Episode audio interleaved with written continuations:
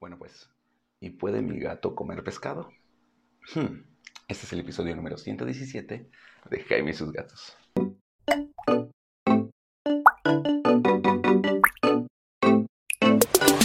Hola, ¿qué tal? Yo soy Jaime, soy un cat lover, un amante de los gatos y comparto mi vida con cuatro maravillosos gatos que no comen pescado. Y ya, ya, o sea, desde ahí voy, no comen pescado.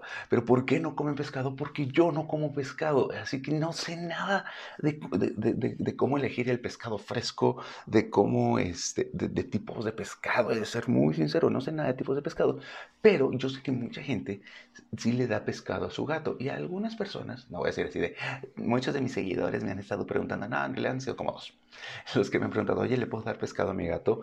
Y aprovechando que hoy que está saliendo este es 3 de abril y es sábado santo y mucha gente está comiendo pescado, yo sé que probablemente lo estás escuchando en otra temporalidad y quizá no es sábado santo y quizá no comes pescado tampoco como yo, que yo no como pescado.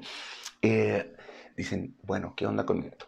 Pues me puse a investigar, empecé a preguntar, ya saben que siempre busco tener como todo eh, el respaldo, aunque hay varias líneas. Para todo lo que les digo, siempre hay varias líneas. Yo no tengo la verdad, yo les comparto lo que yo investigué, les comparto lo que yo he vivido, lo que yo veo. Por eso este episodio es un poquito exótico, porque en realidad en pescados no tengo como el, la última palabra, por eso estuve pregunte y pregunte y pregunte.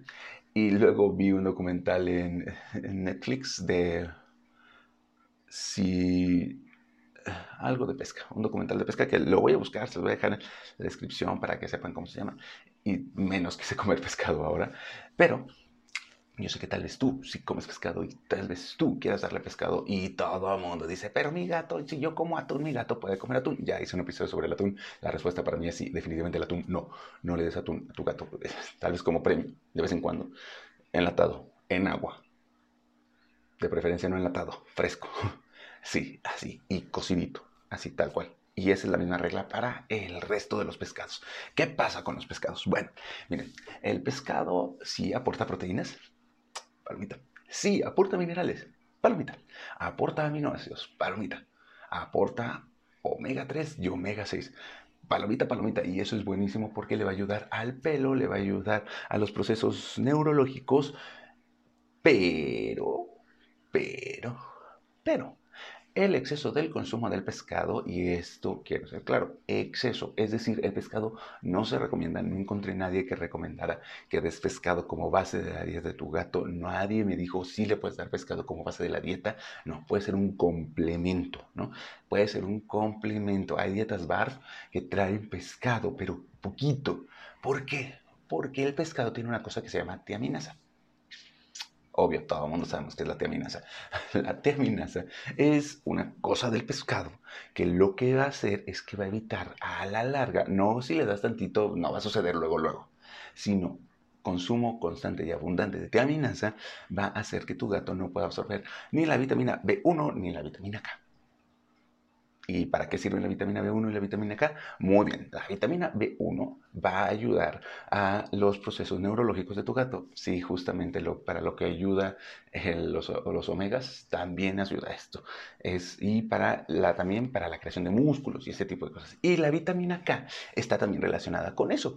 Va a ayudar a que tu gato produzca sangre, pueda cicatrizar mejor, va a poder ayudarle a que sane más rápido cuando tenga alguna lesioncita, cuando pase por alguna cirugía. Esta es parte de lo que hacen la vitamina K y la vitamina B1. Más en muchas cosas más, pero pues esto es como lo básico, ¿no?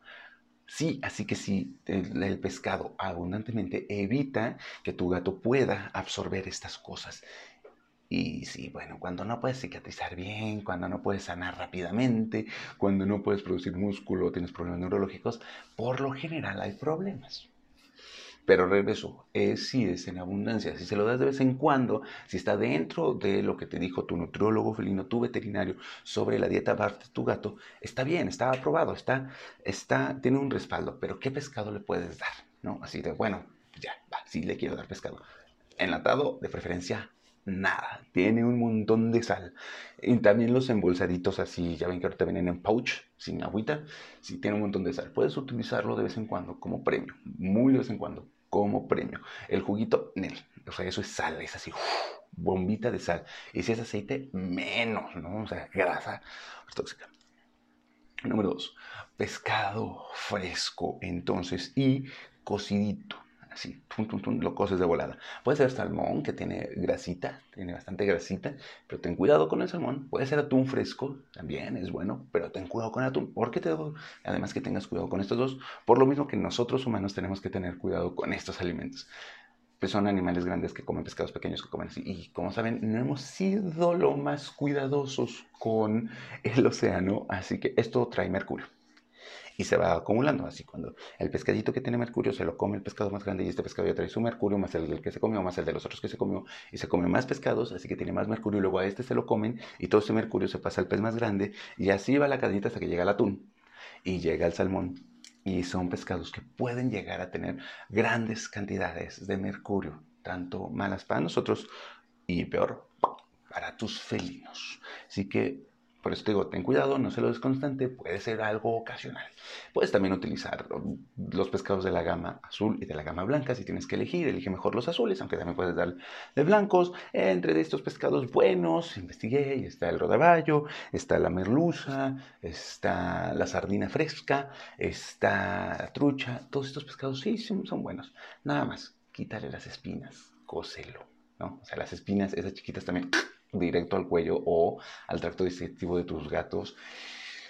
Y no es bonito tener que entrar en cirugía de emergencia para sacar una espinita que se tragó tu gato. No, no es bueno, te vas a asustar, te va a costar caro y tu gato va a sufrir.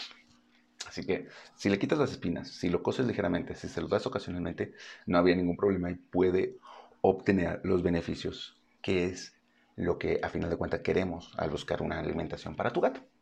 Así que por eso si me preguntas, oye, ¿y puede mi gato comer pescado?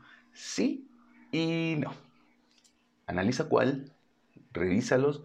Te digo, pescado blanco, pescado azul, sin espinas, cocidito, ocasionalmente. No de lata, nada de lata. Dale, porfa. Los de lata sí son malos. Va. Así que cualquier duda que tengas, o por favor, en este caso, si me puedes aportar más, déjamelo en los comentarios si es que estás viendo esto en Google Podcast, en Apple Podcast, si lo estás viendo en Spotify y Spotify no te deja poner comentarios, mándame tus dudas, mándame tus comentarios, ayúdame a enriquecer. ¿Por qué? Porque recuerda que al final de cuentas somos una comunidad y esta comunidad lo que quiere es que tú y tus gatos vivan y contentos por mucho, mucho tiempo. Y dentro de esta comunidad les recomiendo que sigan en Instagram el hashtag Team Mexican. Mis gatos los cuatro, ya son parte del Team Mexican, en donde son, hay mucha gente, muchos gateros y muchos gatos que estamos buscando cómo ayudarnos entre todos. Hay forma de ayudarnos entre todos y si tú tienes gatos, puedes ser los partes del Team Mexican generar esta comunidad. Les recuerdo que si estás buscando algo para tu gato aquí en Querétaro, puedes contactar a Peludo Feliz M, que es la iCat Shop de Querétaro, que llevan todos con ellos. Ya escucharon a Mina corriendo por ahí, ¿no? Y si están viendo este video, probablemente la vieron aquí abajito, entrar y correr, porque es de mañana y Mina está muy, muy contenta. Les recuerdo que todas mis redes sociales estoy como Jaime y sus gatos. Cualquier duda que tengas, cualquier comentario, vamos a crecer, vamos a mejorar todos juntos. Y pues nada, hasta aquí nos quedamos el día de hoy. Esto sería todo. Ten un excelente sábado santo. Mi cumpleaños es el 21 de abril. Se aceptan felicitaciones. Nos vemos. Cuídense. Adiós.